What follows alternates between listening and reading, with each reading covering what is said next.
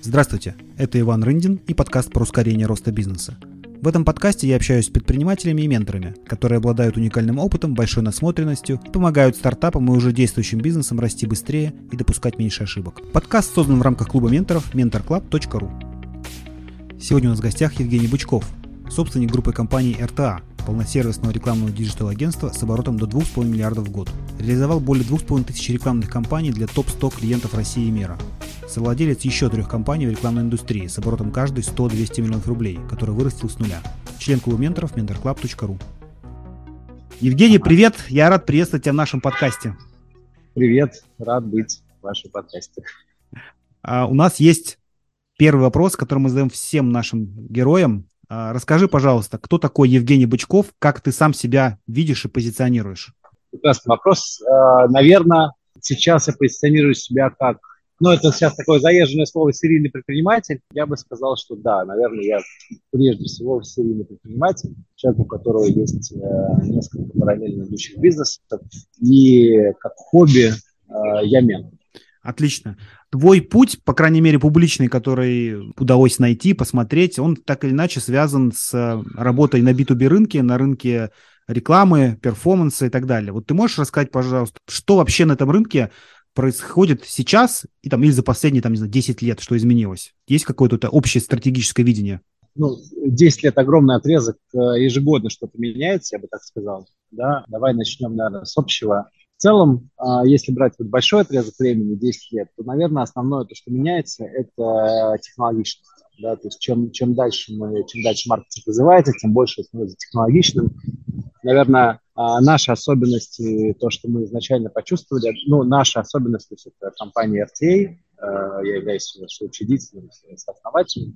А, ей уже, она у нас существует с 2011 года. Мы изначально позиционировали себя как э, полносервисное рекламное агентство, но уже тогда понимали еще в начале всего этого пути, что будущее за перформансом, так называемым. Да? То есть тогда это было не очень очевидно для всех, то есть тогда было очень много разнообразных агентств, там СММ-агентства, какие-то креативные агентства, тогда был бум креативных агентств. Может быть, все, кто не сталкивается с рекламой, да, того времени всегда вспоминали. Рекламщик – это кто-то там из 99 франков, да, вот примерно такой там, одиозный чувак, который приходит на встречу там, в не очень трезвом состоянии и генерирует бесконечное количество идей. Мы тогда уже понимали, что будущее за перформансом. У клиентов такого запроса не всегда он был. Скорее, клиенты решали какие-то задачи маркетингом. Денег тогда было много на рынке, потому что 2000-е годы. И, наверное, я бы сказал так, что все, что меняется, это то, что действительно, особенно сейчас, чем больше турбулентности, чем больше кризисов, начиная от э, там, ковидных времен и так далее, то есть просто рынок понимает, что маркетинг нужно считать, маркетинг необходимо считать, и да, надо еще отделить, что мы digital рекламное агентство, все, что мы делали, это мы занимались как бы интернет-рекламой. И вот если брать ранний период, то всегда был некий конфликт между, ну да, не, не конфликт, а соревнования между э, ТВ-рекламой и digital, то есть еще на заре в 2008-2007 году считали медиа по канально, да, говорили, вот есть наружка, есть пресса, есть э, там BTL, есть ATL, там телек, да, есть digital. И digital не, не занимал первое место, телек был, был на первом месте. Вот, ну, в какой-то момент э, digital опередил телек, опередил все остальные медиа, и вот как бы это закрепилось. Поэтому это соревнование, наверное, больше не актуально. Вот, все, что происходит с кризисами, в принципе, я говорю, как я сказал, уже технологии, э, возможность э, использовать большие данные для э, уникальных таргетингов, возможность доставать свою целевую аудиторию там, всевозможными способами, вот. И, наверное, вот это основной тренд, который постоянно двигается. Сейчас понятно, что тренд э, э с учетом э, 24 числа и того, что поменялось, западные клиенты в большинстве своем ушли с рынка, западные площадки, технологии, инвентарь э, ушел с рынка, и э, сейчас рекламная индустрия пересобирается на текущем э, на текущих инструментах, которые есть в России. То есть они, понятно, что не соответствуют всем ожиданиям рекламодателей, а еще пока не дотягивают, то есть ВКонтакте не может не предложить, например, никаких альтернатив к YouTube, Яндекс более-менее заменяет Google, а, хотя это все равно монополия.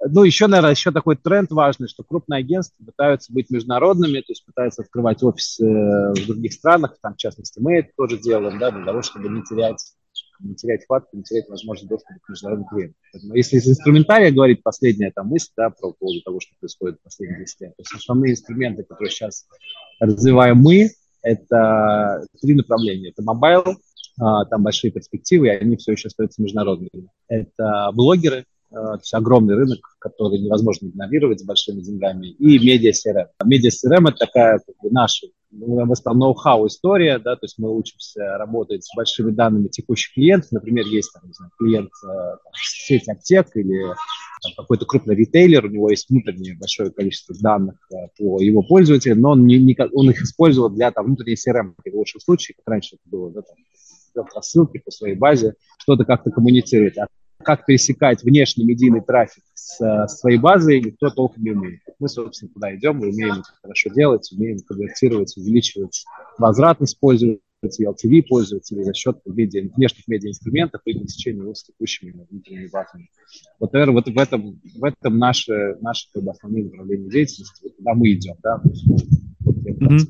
Ну, выгля- выглядит это как то, что медиа CRM это, в принципе, такой, наверное, ключевой тренд. Это же, по сути, тот же самый перформанс, да, когда есть некая эффективность работы с там, каналами, с, вообще с стратегией, с маркетингом, с пониманием, что вообще компания делает. И в итоге она приводит к тому, что люди покупают, стоимость привлечения человека меньше. Ты это на, на, на данных понимаешь, не, не на интуиции, не на каких-то там косвенных показателях. Ты понимаешь это на больших данных. Мне кажется, что это очень такой крутой. Да, крутой я бы, я бы, я бы здесь, да, извини, я бы здесь добавил, потому что, ну, как бы есть такое дженерик понимание, да, что такое маркетинг. Там про перформанс говорят уже много лет. И здесь, наверное, нету какого-то ноу-хау, там Яндекс дает свои данные и так далее. То есть ноу-хау, оно заключается в том, что есть данные там площадок, какая-то аудитория, а есть данные э, крупной базы, крупного, у нас там клиент, например, Магнит есть, да, то есть у Магнита есть огромная база в России по его потребителям. То есть задача как вытаскивать из текущих потребителей магнита больше денег, вот это вот задача, конечно, маркетинга будущего, да,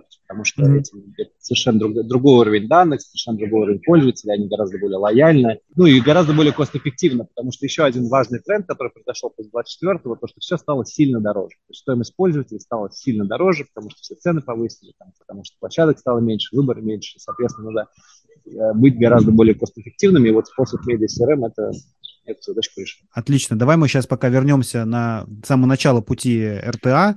Расскажи, пожалуйста, каким ты был, когда ты создавал это свое агентство? И как это происходило? Как ты себе вообще представлял этот рынок? Насколько изменился ты с тех пор? Слушай, ну, у меня, наверное, такой, наверное, правильный, не кажется, правильный и неправильный опыт, не знаю, правильное неверное слово, но, в общем, у меня достаточно такой хороший, мне кажется, опыт. То есть я был в найме с 2007 по 2013 год. Я работал в крупнейшем международном сетевом агентстве, а, сейчас это называется Денсу. А, это международная сетевая группа. Вот, я работал там, а, ну, в принципе, с нуля. То есть развивался с маркетингом, с самой низшей позиции медиапланера. Вот, и мне повезло, потому что я работал сразу же с очень крупными клиентами. Мой первый клиент был Disney. Крупные международные клиенты развивал, вот, дорос там до руководителя клиентского сервиса, я бы сказал, половина, наверное, всей диджитальной этой истории, да, то есть у меня были большие обороты, там порядка полутора миллиардов рублей у меня был оборот всех, всех моих клиентов на digital тогда. А, вот, потом я ушел стартапить а, и параллельно познакомился с Пашей Гительманом, может быть, э, знаешь такую фамилию, вот, и, соответственно, у него уже было, а, уже было агентство, то есть он стартовал его без меня, и пригласил меня туда. Вот, я подумал, что агентство было небольшое, Э, вот, я подумал, что почему бы нет, нам не объединиться и, собственно, делать из этого что-то большое. У меня был большой сетевой опыт, то есть я уже поработал с, с большими чеками, большими клиентами и, соответственно, понял, как это применить.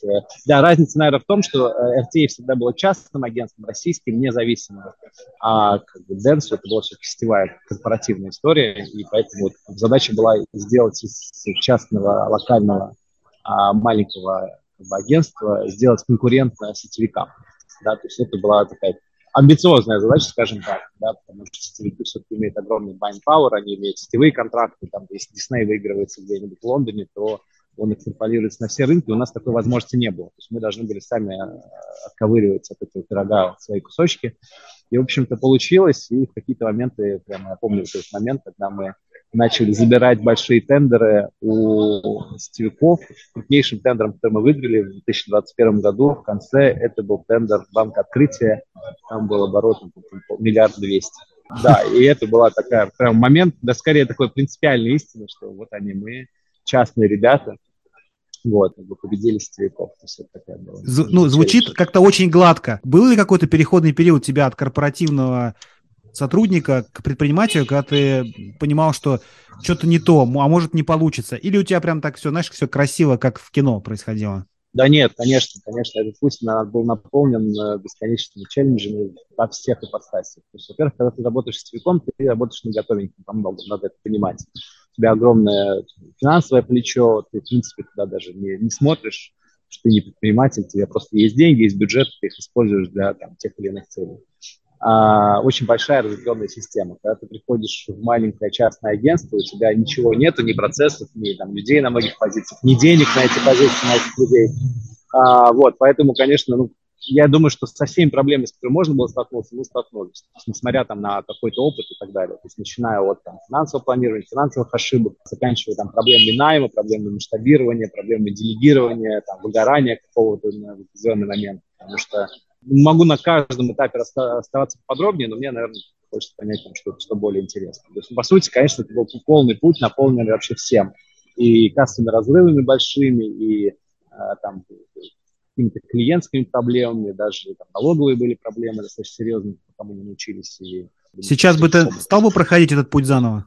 Да, однозначно. Мне кажется, это было неизбежно. То есть если ты э, амбициозный человек... Нет, я, я на самом деле уважаю людей, которые всю жизнь работают с нами, я считаю, что есть очень много успешных кейсов по-настоящему. Просто, наверное, вот моя, моя голова всегда была сложена не так. То есть мне всегда хотелось чего-то большего. Я даже и в найме все время лез куда-то наверх, пытался понять, а, как все устроено, почему принимать такие или другие решения. Наверное, вот так. Это, конечно, драйв, драйв не То есть я скажу так, предпринимательский драйв на долгосрочной основе, он, ну, для меня, по крайней мере, он отбивает все вот эти риски, весь этот такой голод, там, в том числе, что можешь просто не заработать ничего и там, жрать нечего будет да, в следующий месяц. Вот, и, наверное, вот предпринимательская драйв, вот это вот ожидание, что все получится, да, вот эта игра, она, конечно, мотивирует гораздо больше, чем любая стабильность. Ну.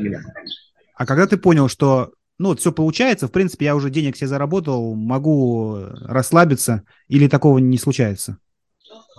Нет, такое бывало, такое, такое бывало и не раз, и каждый раз, когда я думал, что можно расслабиться, особенно в России, а, прилетало что-нибудь такое, что показывало тебе, что, дружище, ты не прав. Совершенно. Я бы сказал, что каждый раз абсолютно новые челленджи. Я сейчас, наверное, расскажу про несколько этапов основных. Первый этап наступил в тот момент, когда после того, как я начал выгорать, я понимал, что я уже как не очень хочу операционно управлять бизнесом. А он очень становится большим, неподъемным, и вот эта вот как бы, ситуация делегирования вроде как я умел, да, но при этом понимал, что все-таки не хватает а, и навыка, и качества, и мы с партнерами пришли к логике создания некой структуры, в которой э, мы привлекаем младших партнеров, то есть очень сильных людей, которые начинают управлять юнитами и даем им какие-то доли внутри компании. То есть для того, чтобы, во-первых, систему сделать более стабильной, во-вторых, не замыкать ее на себе. То есть не быть вот этими собственниками, которые на себе все тащат, и за счет, и более того, за счет этого, за счет этой возможности привлекать людей из найма, которые бы ты никогда не нанял за зарплату, ну, за баснословную, да, у которых всегда были амбиции тоже не работать на иметь какую-то долю. Вот мы готовы были давать долю в обмен на там, компетенции заниженного фиксированного дохода. И вот эта модель, в которой мы существовали многие годы, в принципе, до сих пор существуем, и она себя, конечно, оправдала. И вот когда мы ее создали, привлекли первых партнеров, тогда я подумал, все, классно, заж, заж, зажили, да, то есть договорились, все, ребята рулят, мы там как бы акционеры, так скажем.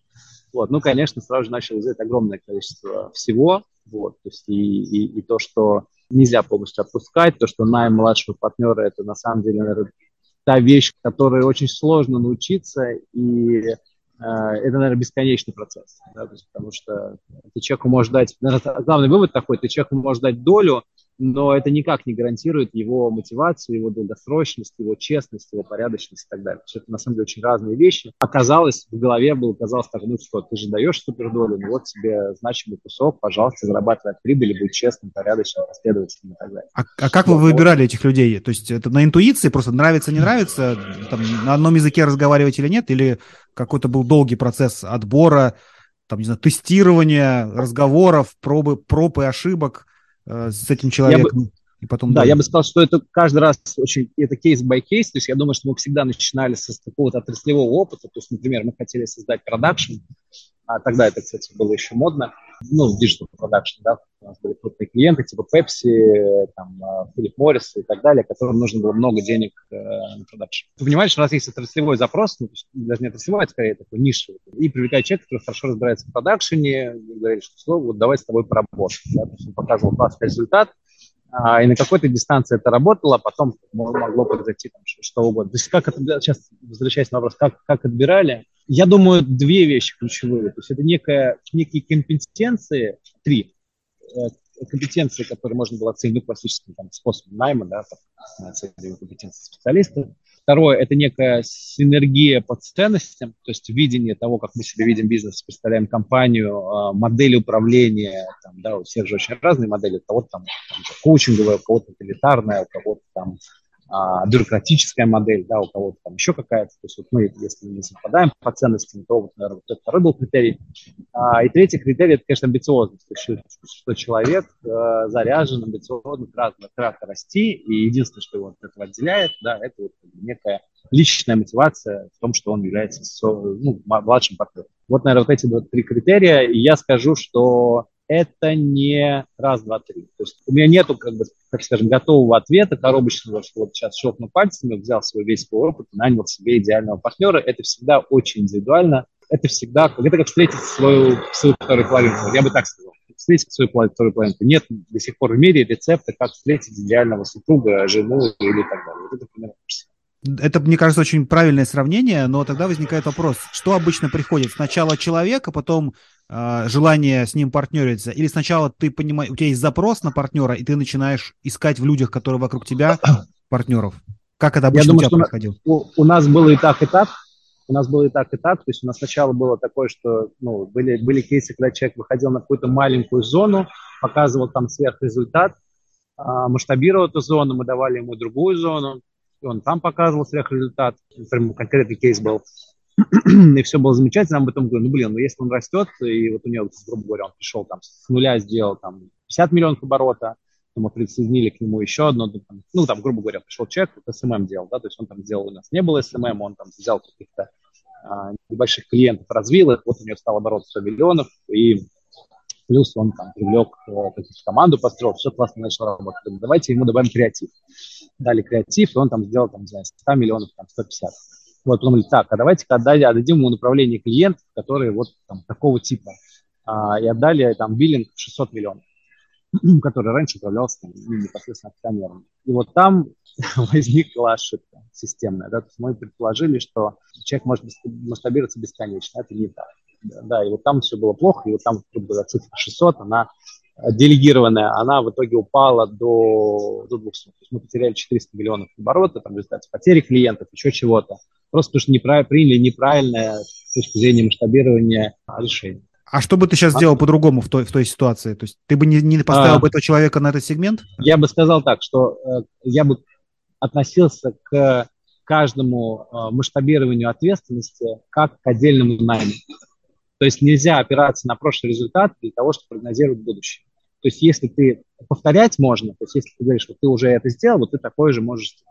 А если ты кратно предполагаешь, что человек будет расти, то здесь каждый раз новый найм, и надо подходить к этому очень трезво, не, не, не, как бы, несмотря на успехи прошлого. То есть каждый раз спорить, каждый раз прям заново нанимать. То есть каждый раз если ты там таким образом повышаешь человека внутри, ну, так сказать, как сказать, повышаешь, увеличиваешь его зону каждый раз это новый найм со всеми вытекающими, то есть быть максимально критичным, быть очень сильно ориентированным на ключевые метрики, которые тречатся регулярно, никакой вот этой вот дружбы, никакой вот этого, вот, да ладно, мы с тобой прошли уже большой путь, все понятно, и сейчас все сделаем. То есть я бы сказал такая смесь между доверием и жесткой такой четкой а, системной трекерской позиции, да, потому что все проблемы, они видны изначально, просто ты почему-то выбираешь закрывать не глаза, потому что выбираешь верить в какой-то позитивный исход из того, что исходя из предыдущего позитивного опыта. Предприниматель а, вообще, он много верит.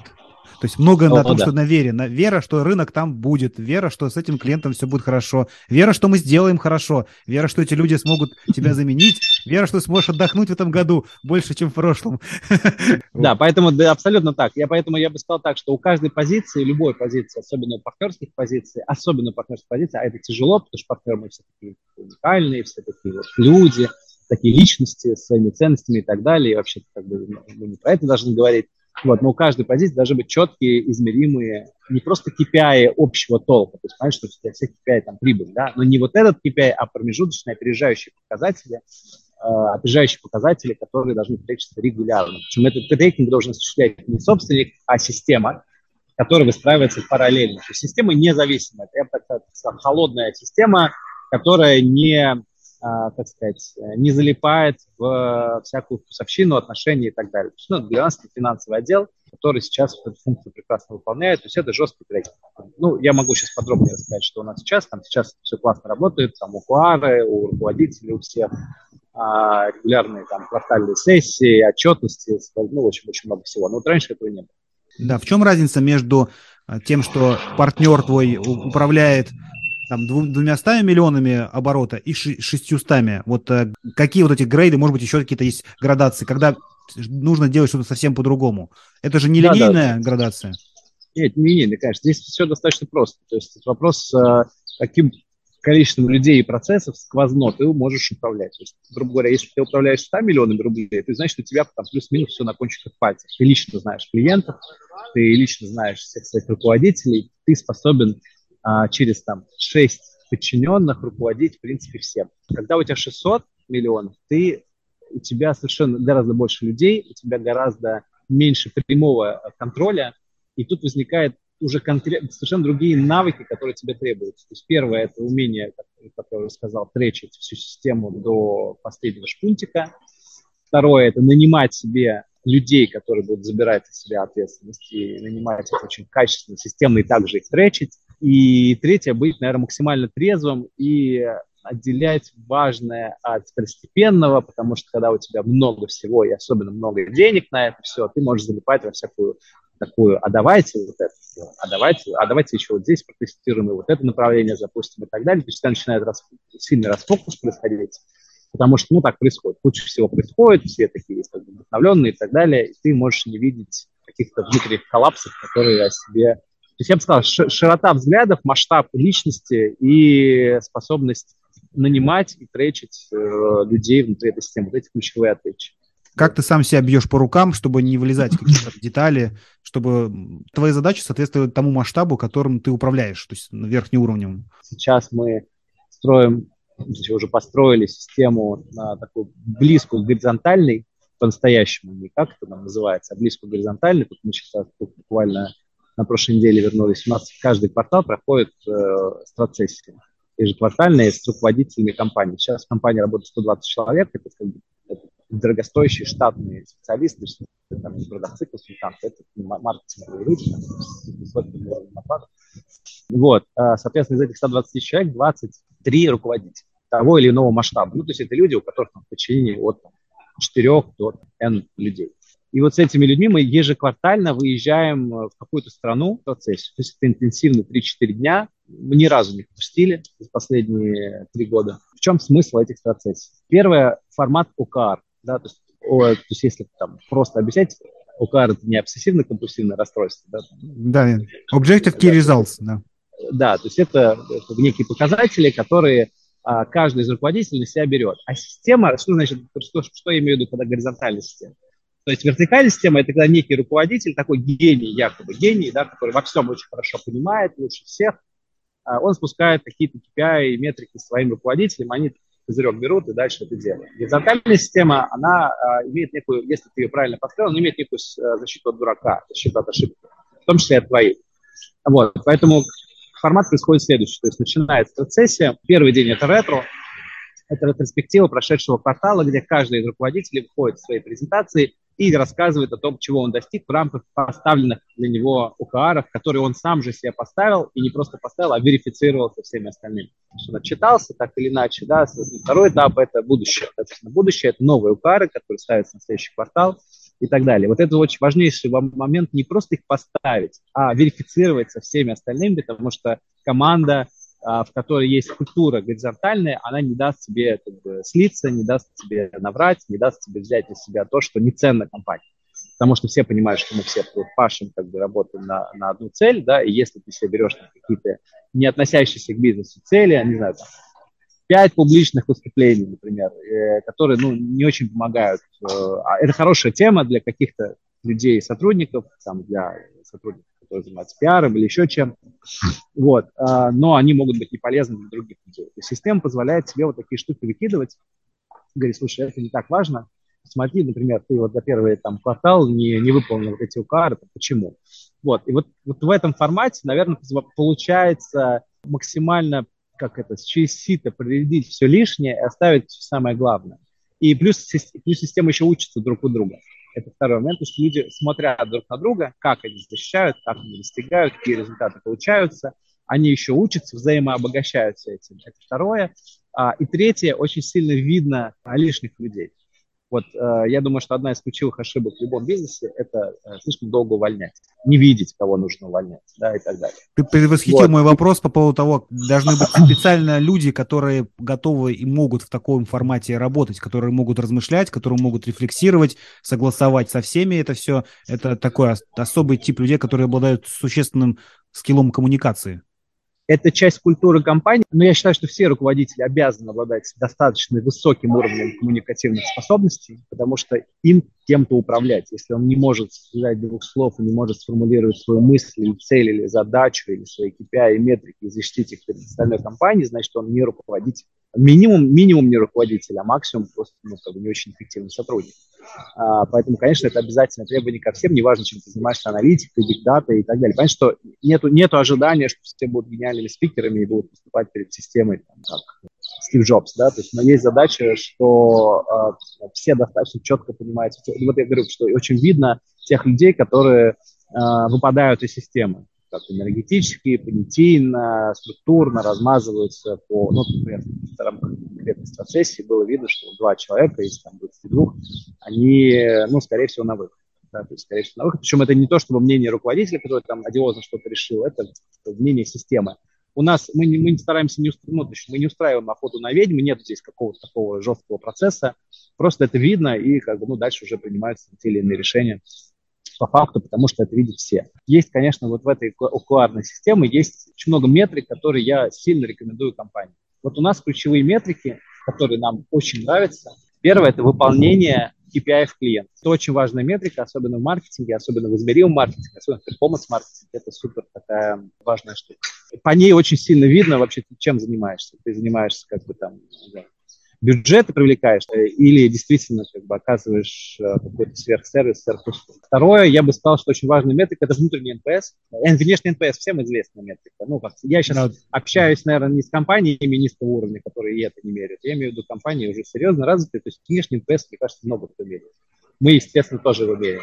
У нас средний там 8,5 получается. А вот внутренний NPS – это супер важная метрика, она показывает как раз вот эту вот атмосферу, насколько ты, э, как собственник, находишься в галлюцинациях, а то, что у тебя в компании все хорошо. Как вы меряете его? Прям а, инструментами а, какими?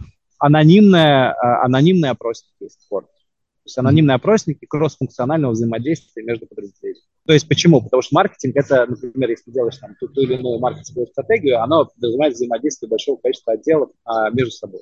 То есть, чтобы создать э, медиа-стратегию там, на миллиард рублей, тебе нужно взаимодействие 30 человек, например, а как в реализации, так и в создании этой стратегии.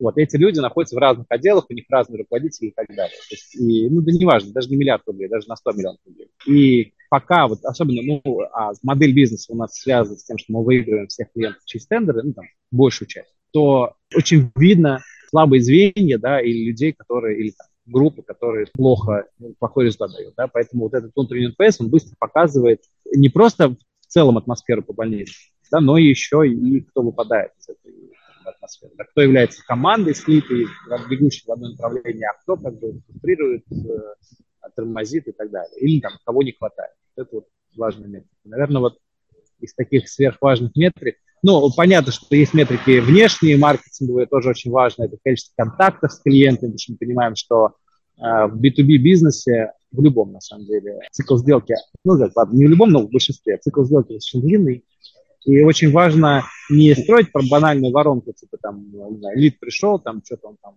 посмотрел, в корзину добавил, это, это не B2B, да. А в B2B касать, касающих касаний с клиентами, качественных касаний с клиентами является важнейший опережающий метод. У вас а, какой цикл сделки средний? Я думаю, что, ну, если брать прямо, смотря какой этап брать, если, если брать этап, пригласили в тендер, защитили тендер, выиграли, ну, то есть он достаточно короткий, там, полтора-два месяца. Если брать этап почему нас пригласили в тендер, как с нами, то есть он может идти годами. Вот раньше мы регулярно проводили ну, крупнейшие независимые конференции по маркетингу.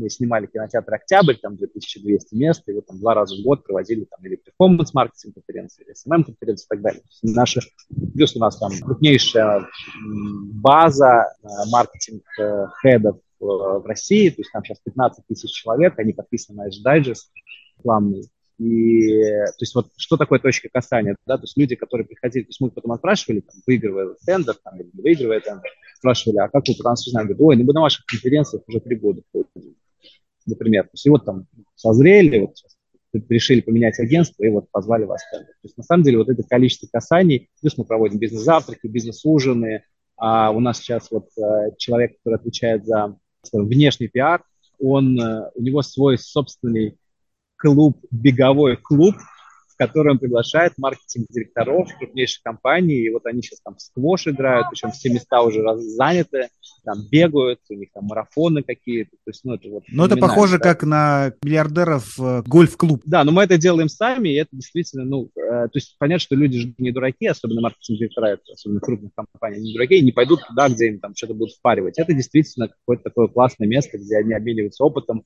бегают, объединяются по какой-то идее и там а, активно точно никто никому ничего не продает. Да? То есть, ну, а понятно, что все остальное уже строится дальше. Женя, ну, расскажи, вот. пожалуйста, вот мне просто очень интересно, вот, допустим, ты говоришь, там, миллиард, да, какой-то проект, вот себестоимость, не себестоимость, структура себестоимости, она из чего состоит у вас? Вот вам не знаю, там, Coca-Cola, Марс, еще какие-то крупные компании, неважно, она же у всех, я думаю, агентств, как твое, структура примерно одинаковая. То есть есть какой-то рекламный бюджет, который туда же, видимо, заложен. На что в итоге тратятся эти деньги и где возникает э, маржа вообще в такого типа бизнесе? Два вопроса, да, то есть а на что тратятся деньги клиентов или как выглядит структура наших расходов? Как выглядит структура расходов? Миллиард рублей клиент заплатил, ага структуре ваших расходов, что там большую долю, меньшую занимает вообще? Ну, когда таки, о таких бюджетах идет речь, крупнейшие рекламодатели, да, это, конечно же, медийные деньги. То есть это медийные перформанс-деньги, это некий микс инструментов. То есть если мы говорим там про банк открытия, то в данном случае это конечно, там большое количество банковских продуктов. Конечно, там сейчас этот бюджет он не реализовался, потому что слилось ВО, открытие слилось с ВТБ, и там много всего произошло дальше. Тем не менее, то есть изначально у банка открытия есть там куча, был, было куча дочек, там всевозможные мелкие банки, банковские продукты, разделенные на департаменты, и, соответственно, бюджеты в этих департаментах. У каждого банковского есть медийная стратегия, есть коммуникационная стратегия и так далее. То есть, по сути, структура расходов, это в основном, конечно, это медийные деньги, которые уходят на те или иные площадки до СВОшное время. Но это, условно, там, не знаю, 80% уходит в медиа, например. Ну, просто конечно, конечно, конечно. Нет, это точно медийный бюджет. То есть это как телек, да, то есть понятно, что, ну, по, по объему. Понятно, что когда такие объемы, ты тратишь их на внешний цель прежде всего. И твоя задача как рекламного агентства, самое главное, это правильно спланировать, э, наиболее эффективно. Все клиенты в основном в итоге смотрят по ROI, да, то есть смотрят по тому, как ты возвращаешь им деньги, как, как они возвращают себе маркетинговый бюджет через продажу тех или иных своих продуктов. И перформанс-агентства, которые по-настоящему умеют с этим работать, они, конечно же, не ограничиваются стоимостью лида. Стоимость лида – это, там, опять же, ну, промежуточный метод. А задача понять, как в итоге, э, что это, во что это вливается внутри бизнеса клиента. У тебя всегда есть бюджет, который четко привязан к э, стоимости там, того или иного лида. Дальше внутренняя математика на стороне клиента, который этот лид конвертирует там, ну, эту заявку конвертировать в ту или иную продажу. У тебя есть какой-то бюджет на эксперименты, когда ты можешь позволить себе совершать какие-то спецпроекты или еще что-то, чтобы повышать узнаваемость. у тебя есть какие-то пиар-активности внутри, у тебя есть какие-то технологические штуки, там, работа с базой и прочее, прочее есть, наверное, вот э, основная такая история. Ты интересно рассказал, но, наверное, у меня просто несколько другое представление о, о структуре Давай. себестоимости. Ну, условно, если мы берем там 100% денег, которые заплатил клиент, ну, 80% условно уходит на медиин, то есть не вам, по сути, уходит, а проходит через вас, как вы управляете этим бюджетом, получается, да? Да, да, верно так. Да, да. да. И там, условно, 20% это ну, э, ваши затраты на людей, которые это организуют, или есть, есть еще какие-то, может быть, затраты? И, то, условно, там, а... 10% из этого прибыль. Ну, я просто в среднем по рынку, я чтобы понимать вообще. Ты где... хочешь узнать маржинальность в среднем по рынку? Ну, если есть, есть возможность, так сказать, в среднем по рынку, да, есть ли какой-то такой? Она, конечно... Да, она очень, на самом очень разная структура маржи, потому что, естественно, а, у клиентов такого уровня э, всегда есть очень серьезный отдел и закупок отдел, и служб безопасности, и аудиторские компании, которые на них работают. Поэтому здесь это там не восточный базар, да, то есть тут все достаточно э, четко, то есть понятно, что агентство пытаются как-то выживать, как, какие модели бывают. Бывает такое, что на чем зарабатывает агентство? Агентство зарабатывает на, официально на агентской комиссии, неофициально на возвратной комиссии. Когда площадки возвращают какой-то процент бюджета, который ты на них тратишь назад. Да, соответственно, есть тендеры, в которых мы туда стараемся не идти, где очень жесткий демпинг, а, ну, где агентство приходит с агентской комиссией 0,01%. Да, и при этом там договор, агентский договор которым ты обязан представлять документ третьих лиц, и они должны соответствовать тому, что ты потратил. Соответственно, там возможность возвратки, ну, по крайней мере, официальная, легальная, она как бы стремится к нулю. Ну, то есть вот. все, все и, в серую и, зону уходит, получается, личных договоренностей а, ну, либо уходит, Да, либо уходит в серую зону, либо, что чай, ну, как бы, если сейчас не брать чернуху, да, брать как бы нормальную историю, то просто а, компании соглашаются на это, потому что они за счет этого оборота улучшают, улучшают возвратки на тех своих клиентов, которых они возможны. То есть, грубо говоря, там он приходит к Яндексу с бюджетом, там, не знаю, 500 миллионов рублей и говорит, Яндекс, дайте мне больше скидку, я эту скидку частично буду оставлять себе, и это будет как моя, мой заработок, частично буду отдавать другим клиентам, которые не требуют такого большого демпинга, потому что у них нет таких больших бюджетов. То есть они перезачитывают и также строят эту модель. Вот э, в медийных бюджетах вот так. Понятно, что в креативных бюджетах и там, в блогерских бюджетах и в мобайл-бюджетах, там маржинальность побольше, там больше есть возможности на чем-то заработать. Но, по сути, это ну, как бы не сверхприбыль точно. На самом деле, в среднем по, по, рын, по разным рынкам, если посмотреть, средняя прибыльность компании, она вокруг там, 15-20% максимум. Ты сейчас как... имеешь в виду чистую прибыль? Да, да, чистую прибыль. Вот. В некоторых а, компаниях я, 5, может быть, процентов. Да, ну, я, про... думаю, я думаю, что в среднем, в хороших компаниях, которые нормально, нормальный там микс, э, непережженные ресурсы и так далее, средний вот наоборот, средняя прибыль получается ну, порядка э, от 5 до 10 процентов. Это ты имеешь в виду вот ваша ниша, да? Наша ниша.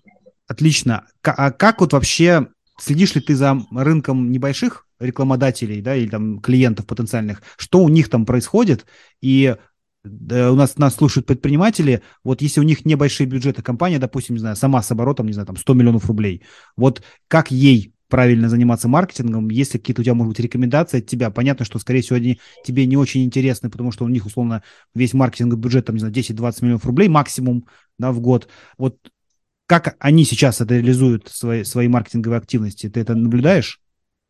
Да, конечно. Ну, я расскажу две вещи. Еще один из трендов, да, нашего времени, что многие компании пытаются создавать э, свои внутренние маркетинговые отделы и э, реализовывать это самостоятельно.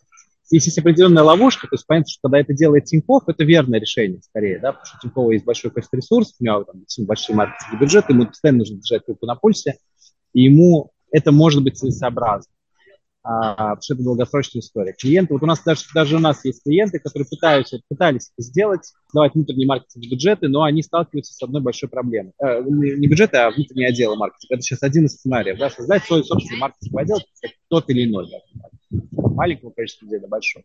Сталкиваются с тем, что это же не просто нанять каких-то людей, которые ручками будут тебе рекламу вести. Это вопрос постоянного апдейта их компетенций, постоянно технологическое преимущество, которое позволяет тебе постоянно использовать новые технологии, а рынок постоянно развивается, а, учитывать там особенности закона о рекламе и так далее. И, к сожалению, э, возможности с точки зрения денег даже, возможности клиента, который строит в себя маркетинг внутри, они очень часто ограничены. То есть он может себе позволить, позволить нанять руки, но голову, и еще даже не одну голову, а 10 голов, которые способны будут в стратегии, и в технологиях, и в закупках, и во всем этом быть лучше других часто не получается. У нас были например, больших клиентов, которым там руководство говорило, давайте, я вот слышал, что там где-то маркетинг бюджет, давайте уходить от агентства, стройте свое. Они от нас полностью не уходили, потому что понимали, что там все тогда сразу же рухнет, они там что-то забирали от нас, пытались в себя это привести, и в итоге потом возвращались, говорят, нет, ребят, давайте обратно ведите нас, что-то не получается. Вот, возвращаясь к моему вопросу, это по поводу одной из моделей, так как может существовать маленьким, маленьким э, компаниям. Если у тебя небольшой бюджет, там 10 миллионов рублей, и у тебя очень простые задачи, ну, то, что значит простые задачи, не знаю, какая-то совсем простая история, да, там просто вот трафик из Яндекса классно конвертирует, ты продаешь там, не знаю, краны какие-нибудь или еще что-то. Тут там, может быть, можно нанять себе парочку специалистов внутрь и как бы ими вести. Если у тебя больше мульти, более мультиканальная э, история, когда тебе нужна более сложная история, на самом деле есть э, неплохие маленькие рекламные агентства, которые, которые я бы потестировал, если. То есть, точно они есть, это какие-то выходцы, может быть, из больших агентств, которые для них твой бюджет 10 миллионов рублей в год будет вполне себе реальным классным бюджетом. Да, они будут на тебе зарабатывать там, до 30%, скорее всего, потому что чем меньше бюджет, тем скорее всего, больше ты будешь отдавать. Вот. Но если ты умеешь четко измерять эффективность, у тебя будет внутренняя экономика сходиться, я бы точно это попробовал. Мы сейчас, э, у нас лимит, мы работаем обычно, как у нас такой вход, у нас был лимит там, от 50 миллионов после СВО, когда у нас там ну, международные клиенты отваливались, хотя мы на самом деле догнали уже показатель 2021 года по обороту. Мы сейчас лимитируем, что у нас минимальный чек это там от 30 миллионов в год. Не такой уж, э, в общем-то, и большой. Вот, у нас под это есть процессы, команды и так далее. Ну, наверное, вот так. То есть поэтому не надо... Здесь вопрос, наверное, мультиканальности и экспертизы. Если ты чувствуешь, что тебе нужна экспертиза и мультиканальность, приходи в агентство и будет тебе счастье. Хорошо, Жень, расскажи, пожалуйста, вот э, у нас к финальной части мы близимся, э, про то, как выглядит твой рабочий день. На, на чем твой фокус в работе содержится и, в принципе, как ты выстраиваешь свой рабочий график? Ну, э, я сейчас по функциям, прежде всего, акционер, то есть я участвую в стратегических, всех стратегических активностях основных.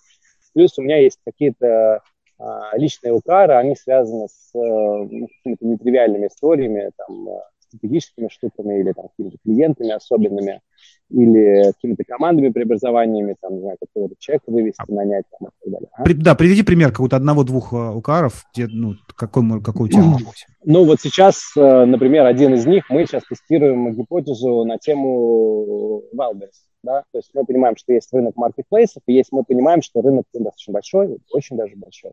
И мы понимаем, что рынок наполнен частными всевозможными маленькими селлерами, да, а у нас есть клиенты, там, типа, четыре лапы, а, например, да, там, или какие-то крупные ритейлеры. Четырелап – это один из крупнейших, э, может быть, даже крупнейший ритейлер по... Зоотовары. Да. Зоотовары, да.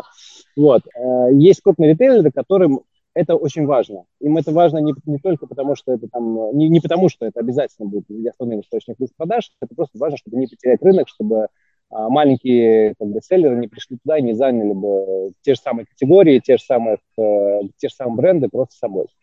Вот. Э, и, соответственно, наш, вот мой сейчас уклад понять, как, э, то есть как стать лучшими в этой новой индустрии с точки зрения агентского опыта. То есть что мы можем дать э, нашим крупным enterprise клиентам, ритейлерам, для того, чтобы они выдавали нам бюджеты на продвижение внутри маркетплейсов, а не нанимали, не знаю, какого-нибудь локального специалиста, который там что-то с ВБшкой понимает. Uh-huh. А, и на самом деле, ну вот, вот, как бы, вот задача, собственно, довести, довести эту гипотезу до, до реализации. Мне uh-huh. это интересно, нравится, то есть, ну, как бы здесь вот, понятные задачи, то есть, например, там, выйти на самых крупных крутых ВБшников, я это уже сделал, сделать тесты а, нашей компании с продвижением локальных товаров, понять, в чем там как бы магия, там очень много всяких нюансов, да, и дальше, если это получится, и когда это, сказать, даже когда это получится, сейчас получается уже, а, сделать некий как бы офер нашим enterprise клиентам, которые это могут.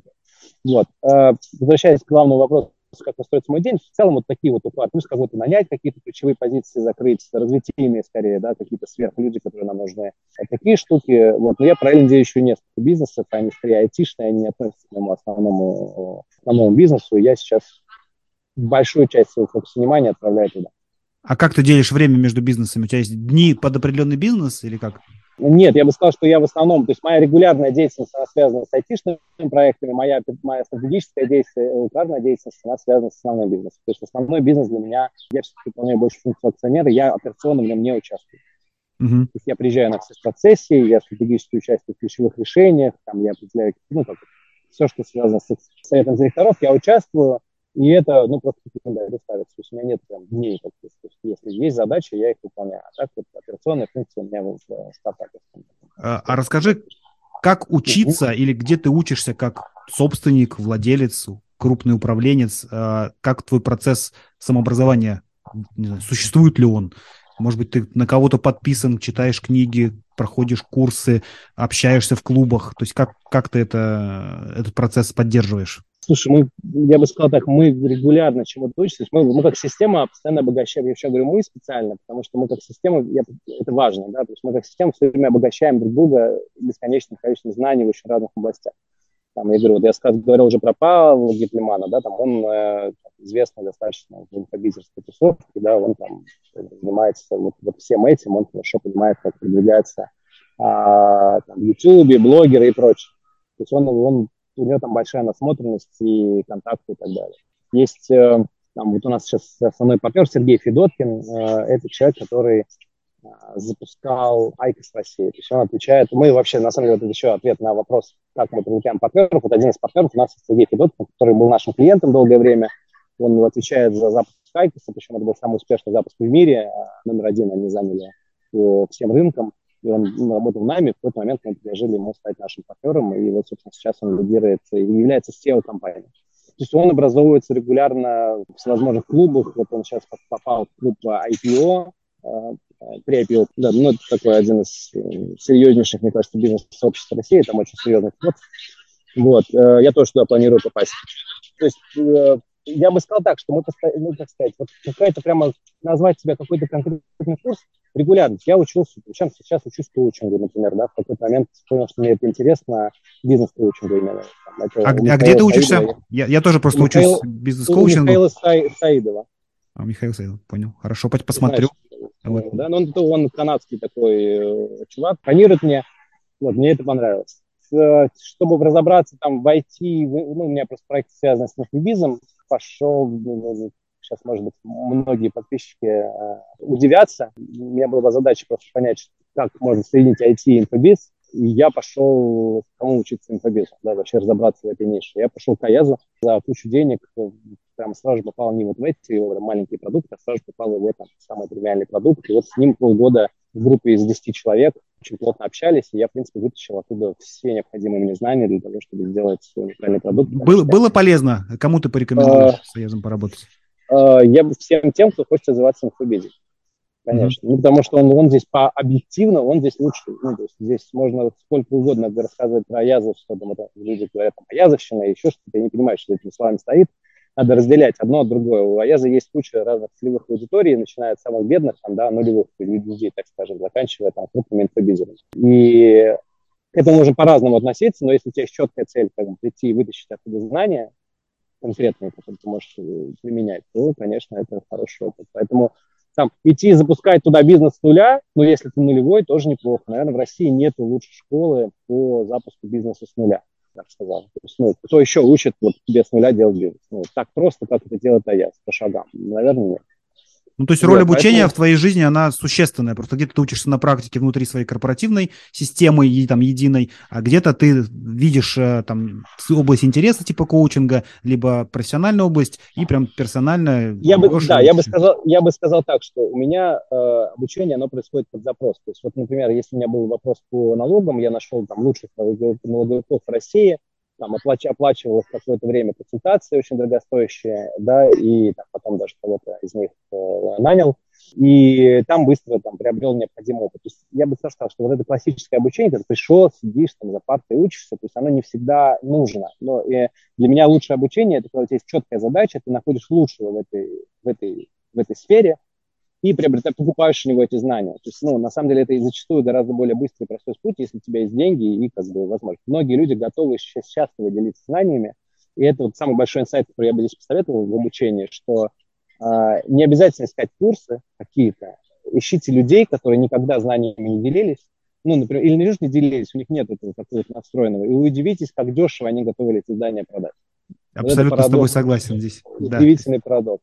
Три копейки, ты получил выжимку за огромной экспертизой, не знаю, там, какого-нибудь финансового директора ультра-уровня, просто, ну, потому что ему это по кайфу. Вот, вот это самый главный инсайт про обучение, который запускаю. Да, я сейчас тоже запускаю там один из там, новых бизнесов для себя не очень свойственной сфере, и просто я прям руководителей из других сетевых э, бизнесов приглашаю, они за какие-то совершенно вменяемые деньги просто рассказывают, как должно быть там, где я не, не знаю. Это, это очень круто. То есть ты понятно, угу. что обладая достаточной осознанностью, ты пропускаешь через фильтр того, что может быть, а может и не быть, но ты бы это там из месяцами, а может быть и годами бы доходил бы до этого же стадии, что они уже прошли много раз, например. Э, с теми же, как ты говоришь, налоговиками, ну, просто неоткуда эти знания получить, кроме как от таких людей, которые этим постоянно занимаются. Да, я бы, я бы, я бы здесь даже сказал, что очень важно быть открытым, потому что вот я, я очень много снобизма вижу, когда люди делятся по маленьким, э, ну, даже вот по маленьким группкам, да, и вот достаточно снобски относятся к тому, что не в их территории находится. А я, на самом деле, вот у меня, наверное, супер сильная такая страна, что я абсолютно открыт. То есть, э, там, вот, говорю, возвращаясь там к Аязу, хороший пример просто, да, то есть я пришел, это вообще не моя история, я enterprise чувак, да, там, типа, с крупной компанией, вообще не его целевая аудитория, я был странным там, ну, немножко странным, там, другая аудитория, но при этом вытащил я там кучу пользы, сто процентов вытащил кучу пользы, благодарен я, сто процентов благодарен, и здесь надо быть не вот этим вот, э, как бы, не, не отвечать на вопрос, почему нет, а отвечать на вопрос, почему да. И вот э, чем более ты открыт к разнообразному опыту, тем более мощный ты как предприниматель. Мне кажется, это самое главное. Жень, последний вопрос. А, о чем ты мечтаешь? Что ты еще не реализовал в жизни, от чего бы ты хотел добиться? Шутка маленькая. Этим вопросом э, я обычно стараюсь закончить интервью, которое точно идет, ну, как бы не интервью, а собеседование, когда ты понимаешь, что кандидат не твой. А, я сворачиваю, сворачиваю все вопросы, говорю, ну, о чем ты мечтаешь? Чтобы на хорошей ноте расстаться. Это совпадение. Слушай, для меня, наверное, ключевая ценность – это бесконечное развитие, саморазвитие. Я точно не хочу... У меня был момент, когда я немножко чувствовал, что я забронзовел, точнее, я не чувствовал, а потом это понял, что я забронзовел вот на своей вот этой пирамиде акционерства и так далее. Забронзовел, имею в виду, закостенел, стал каким-то неповоротливым и так далее. И для меня, наверное, самая главная мечта, чтобы все время оставаться молодым, э, дерзким, подвижным, постоянно открытым чему-то новому, не ограниченным ни логистически, ни эмоционально, никак. И для меня вот на самом деле, ну, я, мне кажется, реализую этот свой, свою мечту, свой путь тем, что я ну, вот сейчас делаю абсолютно новый для себя индустрии проект, мне не очень-очень сильно нравится, и для меня, наверное, это самая главная такая энергетический движок. То есть вот я, я мечтаю всегда оставаться таким, а, неспокойным, не, не сытым. Ну, опять же, банальная фраза, там, голодным, да, в какой-то степени, но голодным не просто для денег. Деньги – это такая как бы, переменная, скорее, инструмент, а до э, нового опыта, потому что я прямо скажу, честно говорю, это фантастическое счастье открывать для себя новые ниши, индустрии. Даже если ты феноменальный эксперт э, в чем-то одном, ну вот я прямо желаю себе и окружающим максимально раскрываться вообще навстречу всему, чему угодно. И вот для меня вот это состояние ученика, только потому, что кому-то, у кого-то учишься, а вот это состояние, как бы открытый глаз, страсти, впитывание э, информации, оно, конечно, удивительно наполняющее. Я вот желаю себе в этом состоянии постоянно находиться, э, не останавливаясь, да. Ну и если так сказать, моя мечта, конечно, это построить несколько бизнесов, лидирующих в своих отраслях, приносящих огромную пользу, э, имеющие нечестные преимущества, я бы так сформулировал, нечестные, это значит, которые очень сложно повторить, которые имеют реальное лидерство не за счет того, что ты, там, не знаю, самый жадный или голодный, а за счет того, что у тебя есть какие-то технологии, возможности или э, истории, которые ну, делают из тебя как бы, вот этого самого лидера. Вот для меня вот это, наверное, самое такая. Ну, много сказал, но, в общем, для меня вот это... Очень так. круто, мотивирующе. Я точно могу сказать, что ту часть, которую можно оценить по, через экран, ты точно уже реализовал. В части подвижности, живости, отсутствия бронзовелости, видимо, соскоблил с себя эту всю бронзу сейчас. Вот. Мне Получилось, было... да. Она у меня была, она у меня была, блин, прям отвратительное зрелище, если честно. Очень круто. Я очень рад, э, что мы с тобой пообщались. Спасибо тебе большое. Было куча всего полезного. А, я думаю, что мы еще по поводу других твоих бизнесов в наших э, следующих подкастах поговорим. Спасибо. Спасибо, да, спасибо большое. Это был подкаст про ускорение роста бизнеса, где предприниматели и менторы делятся со слушателями своим жизненным и бизнес-опытом. Подкаст создан в рамках клуба менторов mentorclub.ru. Услышимся в следующих выпусках.